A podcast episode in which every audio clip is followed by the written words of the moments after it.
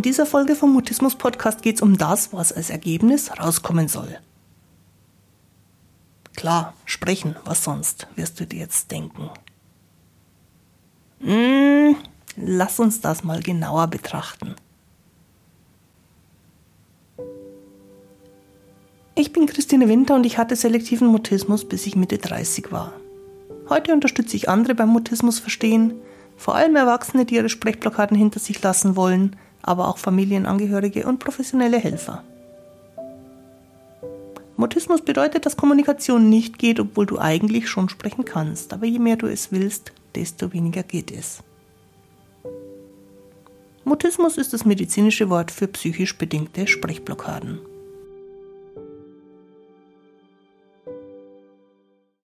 Grüß dich und schön, dass du da bist.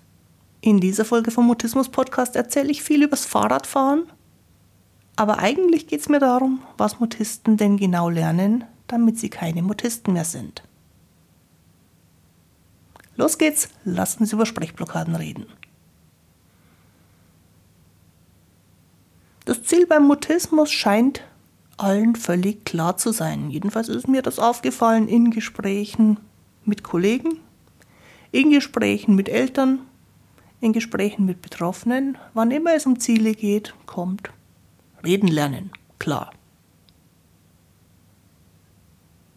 Das wird unterschiedlich formuliert, je nachdem, wen ich frage. Viele sagen, das Ziel ist, mit jedem Menschen reden können. Manche differenzieren schon und sagen, es wäre schon schön, wenigstens auf Fragen antworten zu können. Das ganze Höflichkeitsgedöns mit Bitte, Danke, Guten Morgen und auf Wiedersehen hinzukriegen. Betroffene sagen auch gern mal, alles bloß nicht auffallen. Therapeuten eher sowas wie in der Schule antworten, wenn der Lehrer etwas fragt.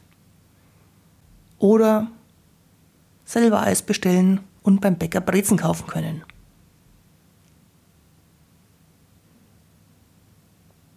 Und ich denke mir dann immer, wenn das die Ziele sind, dann haben wir ein Problem. Um das Problem besser zeigen zu können, nehme ich mal ein ganz anderes Beispiel. Nämlich das Beispiel Radfahren. Ich gehe davon aus, dass die meisten von uns im Vorschul- oder Grundschulalter Radfahren gelernt haben. Und wenn man dann fragt, was das Problem beim Radfahren ist, das ist der erste Gedanke. Das Runterfallen.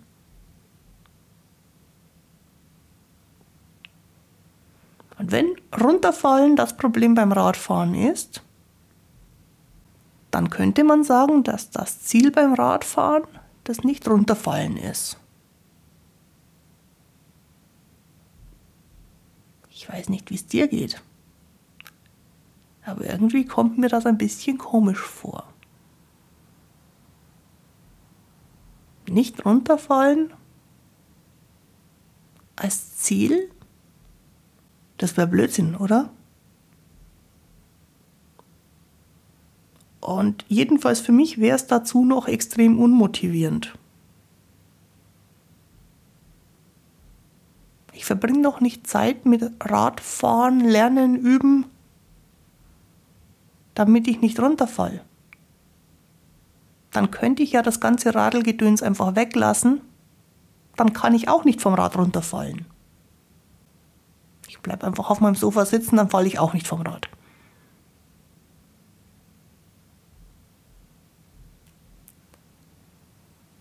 Ich denke, für die meisten Menschen, gerade für die ganz jungen Menschen, ist das Ziel beim Radfahren Fahrrad schnappen, aufsteigen, losradeln und möglichst wenig darüber nachdenken.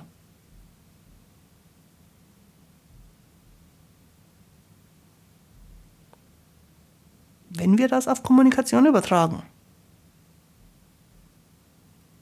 dann ist es im Prinzip das Gleiche, nur ohne Fahrrad.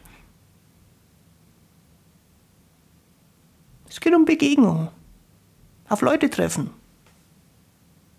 Gern auch nonverbal auf Leute treffen, einfach dabei sein.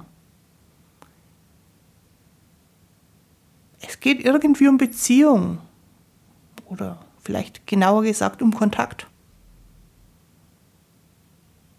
Es geht um ein ehrliches Interesse am anderen. Das können wir gerne auch Neugier nennen.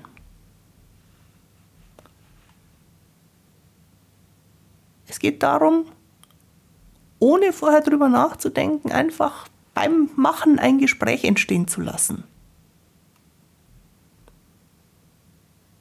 Und darum, ohne zu wissen, was als nächstes kommt, den Kontakt zu genießen.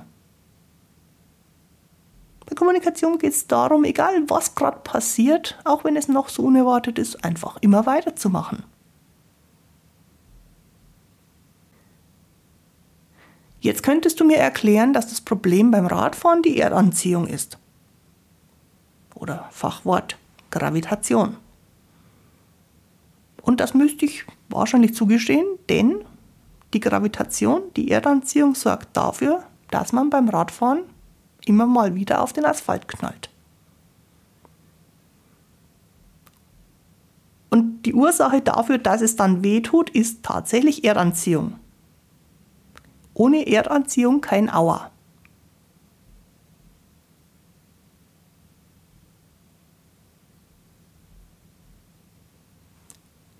Kann man dann sagen, dass bei der Kommunikation der Mutismus das Problem ist?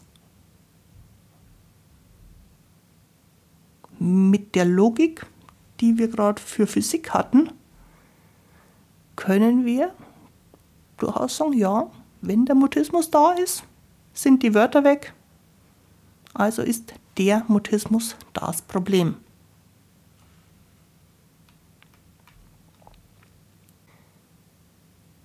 Und in meinem Physikbeispiel stellt sich deswegen jetzt die Frage, ob es denn hilft beim Radfahren lernen, wenn wir die Erdanziehung behandeln. Die Erdanziehung, die kann man berechnen. Oder man kann sie untersuchen, indem man Gegenstände von hohen Gebäuden schmeißt. Bitte dieses Experiment nicht nachmachen.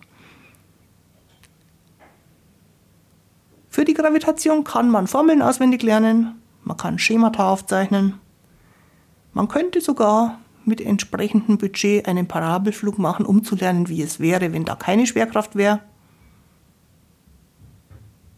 Man könnte ein Bild davon malen, wie man sich die Schwerkraft so vorstellt und dann ein Schießgewehr daneben malen, das so lange auf die Schwerkraft schießt, bis sie weggeht. Oder um es kurz zu machen, man kann das alles auch bleiben lassen, denn es macht das Radfahren nur unnötig kompliziert. Wer Gravitation verstanden hat, kann nicht Radfahren, egal wie gut er sich angestellt hat beim Gravitation kennenlernen.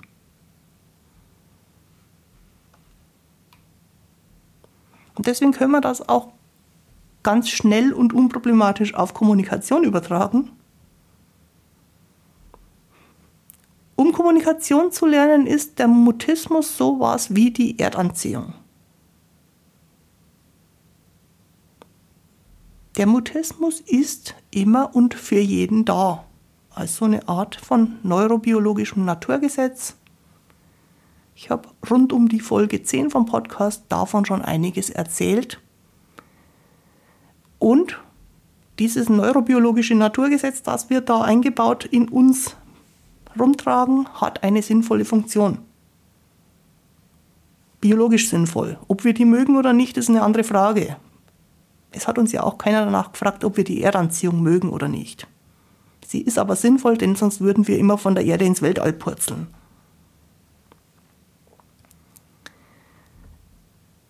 Diese neurobiologische Blockade lässt sich auch nicht wegmachen, aber sie verliert in dem Moment komplett die Relevanz, in dem die Kommunikation entspannt läuft.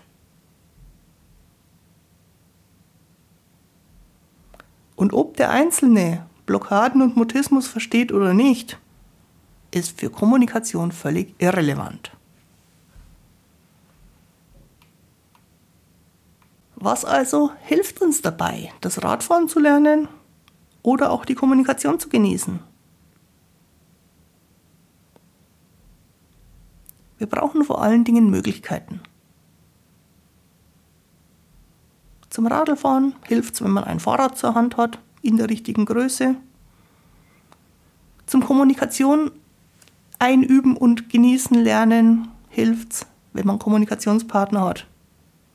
In der richtigen naja, Größe oder mit den richtigen Interessen oder mit Ideen, wie man das Ganze lustig gestalten kann. Man braucht so eine Art Spielfläche, die zum Anfang möglichst wenig Gefahren aufweisen soll. Als ich das Radlfahren gelernt habe, waren wir auf einem riesengroßen Großparkplatz. Und zwar am Sonntag, als da keine Autos waren. Und trotzdem habe ich, glaube ich, bei meinen ersten Runden mit dem Fahrrad bei jeder Runde diesen einen Gullideckel erwischt, der da mittendrin war. Und das waren wenig gefahren, aber dieser Gullideckel war trotzdem da.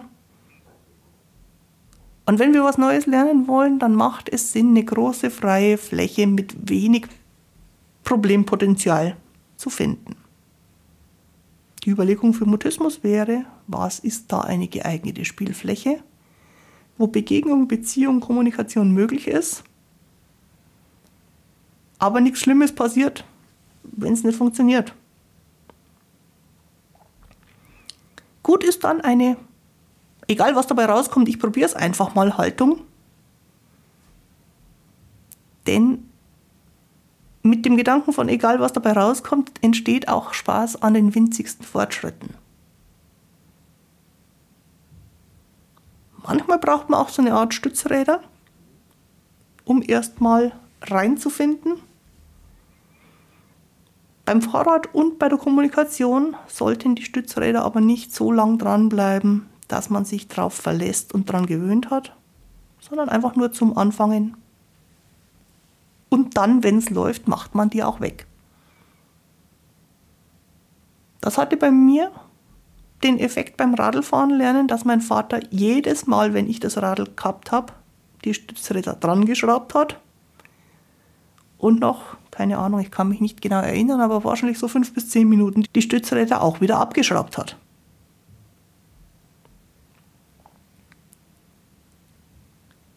Total hilfreich ist jemand, der mitläuft und Tipps gibt, aber ohne damit Stress zu verbreiten und auf Fehler hinzuweisen beim Radfahren lernen machen Eltern das ganz intuitiv. Beim Kommunikation lernen ist irgendwie das merkwürdige Konzept entstanden, dass man Kindern nicht helfen darf. Nicht zum Sprachrohr werden. Nicht aus der Situation retten. Ich tue mich damit schwer. Was mir nämlich beim Radlfahren total geholfen hat und meine größte Motivation war, war die Lust auf Radtouren. Einfach draufsetzen, losfahren. Und da hat es mir total geholfen, als am Anfang jemand neben mir hergelaufen ist, mir erzählt hat, er würde mich noch festhalten. Wie ich später herausgefunden habe, hat das meistens gar nicht gestimmt, war aber egal, es hat mich unterstützt und es hat mir Lust darauf gemacht, das besser zu lernen, um weiterfahren zu können, um mit den anderen mitfahren zu können. Und was einfach die Basis von so einem Lernprozess ist, ist Experimentierfreude, Lust am Ausprobieren und genügend Zeit, dass es keine Rolle spielt, ob es gut funktioniert oder weniger funktioniert.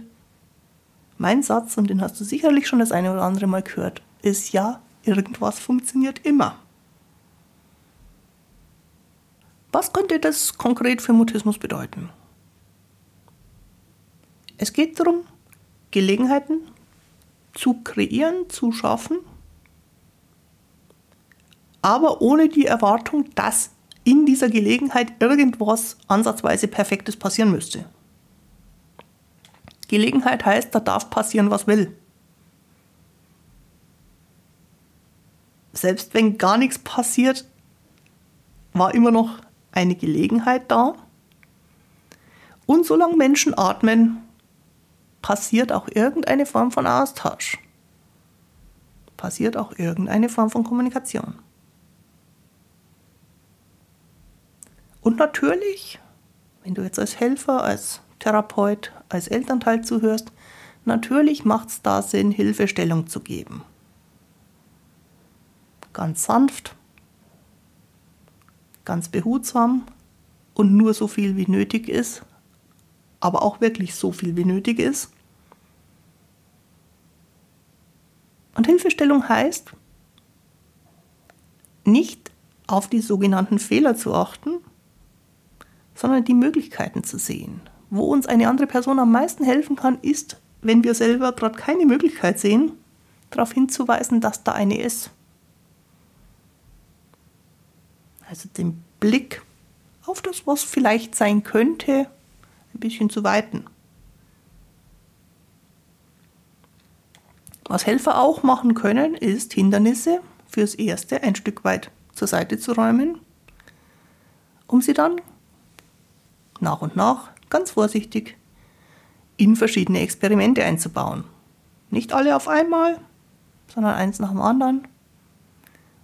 Und in den Experimenten kann man dann erkennen, was als Hindernis schon bewältigt ist und was man als Hindernis auch erst nochmal für später aufbewahren muss, weil es jetzt gerade im Weg steht.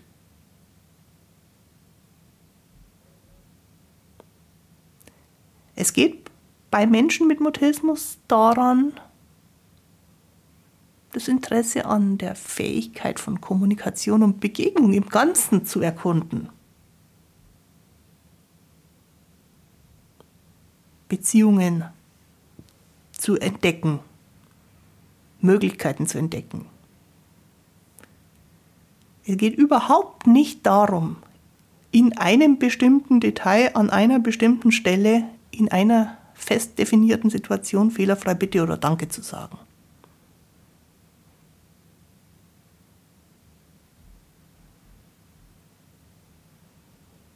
Und jetzt kommt die große Überraschung. Leute, die selektiven Mutismus haben, können ja bereits reden. Ich bin immer wieder verblüfft, wie wenig diese eigentlich völlig auf der Hand liegende Information in den Köpfen von Helfern präsent ist. Menschen mit selektivem Mutismus können reden.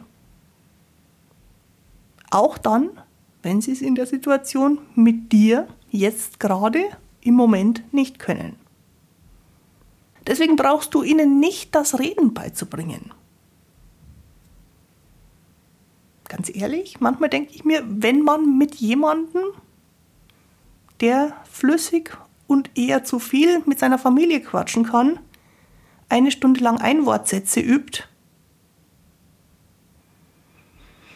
Mir kommt so vor, als ob man jemanden, der perfekt Radfahren kann und gerne Downhill Mountainbiken möchte, ein einzelnes Pedal in die Hand drückt zum Üben.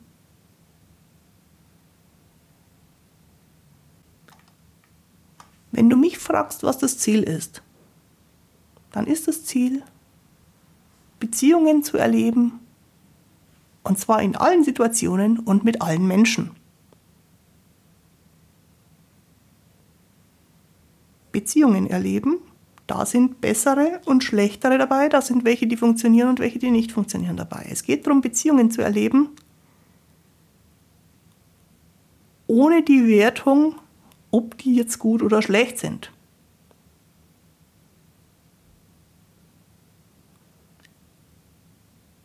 Meine Erfahrung als Kommunikationstrainerin mit Menschen, die nie Kommunikationsblockaden in der Art erlebt haben, wie die Mutisten sie kennen, ist, wenn die verstanden haben, wie man Beziehung macht, ergibt sich Kommunikation von selber. Meine Beobachtung ist, dass das auch gilt für Menschen mit Mutismus-Hintergrund. Auch für die ist es ein Naturgesetz, dass in einer Beziehung Kommunikation entsteht.